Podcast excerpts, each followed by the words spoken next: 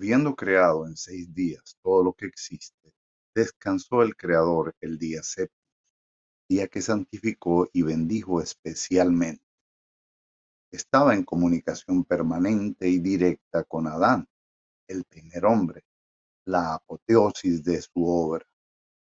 Así, había traído a su presencia todos los animales del campo y las aves del cielo, que había también formado de la tierra, y sucesivamente Adán puso nombre a cada uno.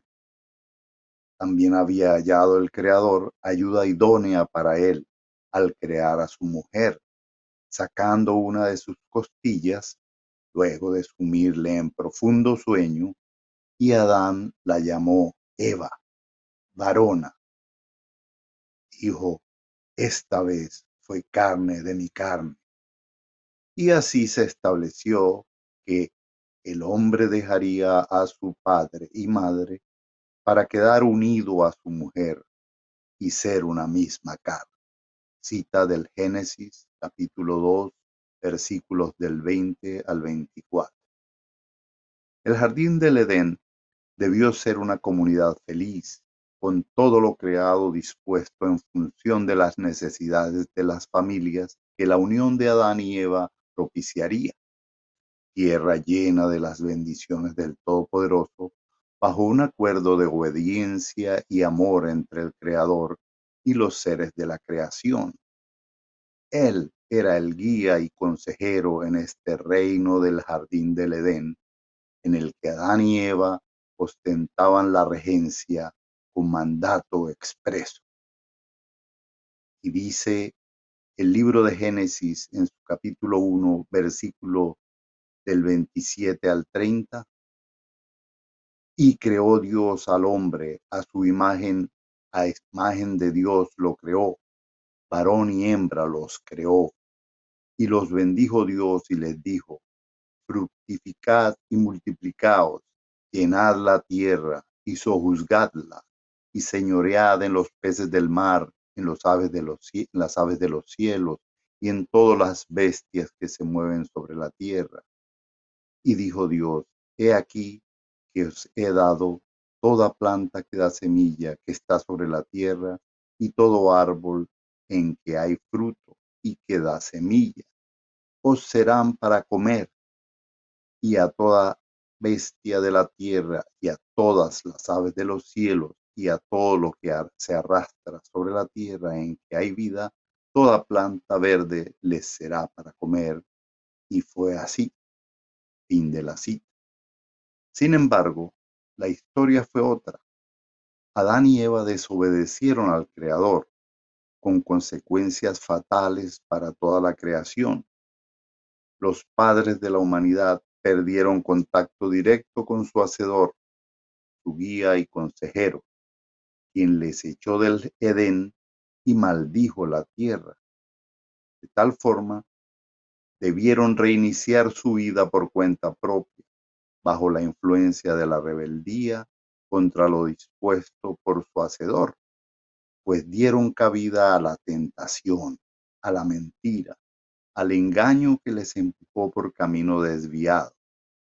Al comer del árbol del conocimiento, desatendieron la, advertencia del Creador de no comer de él, pues quedarían sujetos a la muerte. Así perdieron aquellas bendiciones que conllevaban la crucial vida eterna. El desarrollo de la trama de sus vidas y la de sus descendientes quedó sujeta a la potestad de la muerte y a la influencia engañosa que les hizo fallar con ideas falsas, llenas de resentimiento y envidia para con el Creador, y que se convirtieron en paradigma. El adversario ya había sido expulsado de la creación primera, celestial, y así también embaucó a los padres de la humanidad, acarreando su expulsión del jardín del Edén en la creación terrenal. El Todopoderoso ha dispuesto que al final de los tiempos su reino sea heredado por su Hijo, el Rey de los Reyes y el Señor de los Señores, el Cordero inmolado, quien ha de gobernar al mundo con vara de hierro, de venir que procede de la antigüedad, historia en desarrollo que el Todopoderoso ha anticipado en mensajes o profecías declaradas a través de sus profetas, cuyo cumplimiento es constatado por la ciencia del hombre y culminarán con la llegada del tiempo dispuesto por él, llamado en la escritura el tiempo postrero, y que de acuerdo con las señales anticipadas está a la puerta. Creer con fe y guardar los mandamientos de Jesús, Yeshua, es la opción para alcanzar la vida verdadera y ser parte del reino que traerá la felicidad a la humanidad, como fue el plan original.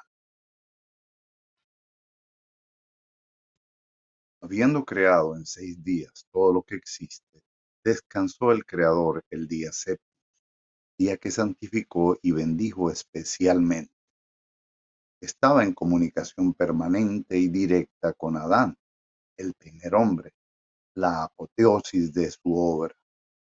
Así, había traído a su presencia todos los animales del campo y las aves del cielo que había también formado de la tierra y sucesivamente Adán puso nombre a cada uno. También había hallado el Creador ayuda idónea para él al crear a su mujer, sacando una de sus costillas, luego de sumirle en profundo sueño, y Adán la llamó Eva, varona. Dijo, esta vez fue carne de mi carne. Y así se estableció que el hombre dejaría a su padre y madre para quedar unido a su mujer y ser una misma carne. Cita del Génesis capítulo 2 versículos del 20 al 24. El jardín del Edén debió ser una comunidad feliz, con todo lo creado dispuesto en función de las necesidades de las familias que la unión de Adán y Eva propiciaría tierra llena de las bendiciones del Todopoderoso, bajo un acuerdo de obediencia y amor entre el Creador y los seres de la creación. Él era el guía y consejero en este reino del jardín del Edén, en el que Adán y Eva ostentaban la regencia con mandato expreso. Y dice el libro de Génesis en su capítulo 1, versículo del 27 al 30. Y creó Dios al hombre a su imagen, a imagen de Dios lo creó, varón y hembra los creó. Y los bendijo Dios y les dijo, fructificad y multiplicaos, llenad la tierra y sojuzgadla, y señoread en los peces del mar, en, los aves de los, en las aves de los cielos, y en todas las bestias que se mueven sobre la tierra. Y dijo Dios, he aquí que os he dado toda planta que da semilla que está sobre la tierra y todo árbol en que hay fruto y que da semilla. Os serán para comer y a toda bestia de la tierra y a todas las aves de los cielos y a todo lo que se arrastra sobre la tierra en que hay vida, toda planta verde les será para comer. Y fue así. Fin de la cita. Sin embargo, la historia fue otra. Adán y Eva desobedecieron al Creador, con consecuencias fatales para toda la creación. Los padres de la humanidad perdieron contacto directo con su Hacedor, su guía y consejero, quien les echó del Edén y maldijo la tierra. De tal forma debieron reiniciar su vida por cuenta propia, bajo la influencia de la rebeldía contra lo dispuesto por su Hacedor, pues dieron cabida a la tentación, a la mentira, al engaño que les empujó por camino desviado. Al comer del árbol del conocimiento, desatendieron la, advertencia del Creador de no comer de él, pues quedarían sujetos a la muerte. Así perdieron aquellas bendiciones que conllevaban la crucial vida eterna. El desarrollo de la trama de sus vidas y la de sus descendientes quedó sujeta a la potestad de la muerte, y a la influencia engañosa que les hizo fallar con ideas falsas, llenas de resentimiento y envidia para con el Creador, y que se convirtieron en paradigma. El adversario ya había sido expulsado de la creación primera, la celestial, y así también embaucó a los padres de la humanidad, acarreando su expulsión del jardín del Edén en la creación terrenal. El Todopoderoso ha dispuesto que al final de los tiempos su reino sea heredado por su Hijo, el Rey de los Reyes y el Señor de los Señores, el Cordero inmolado, quien ha de gobernar al mundo con vara de hierro. Devenir que procede de la antigüedad, historia en desarrollo que el Todopoderoso anticipado en mensajes o profecías declaradas a través de sus profetas cuyo cumplimiento es constatado por la ciencia del hombre y culminarán con la llegada del tiempo dispuesto por él, llamado en la escritura el tiempo postrero, y que de acuerdo con las señales anticipadas está a la puerta.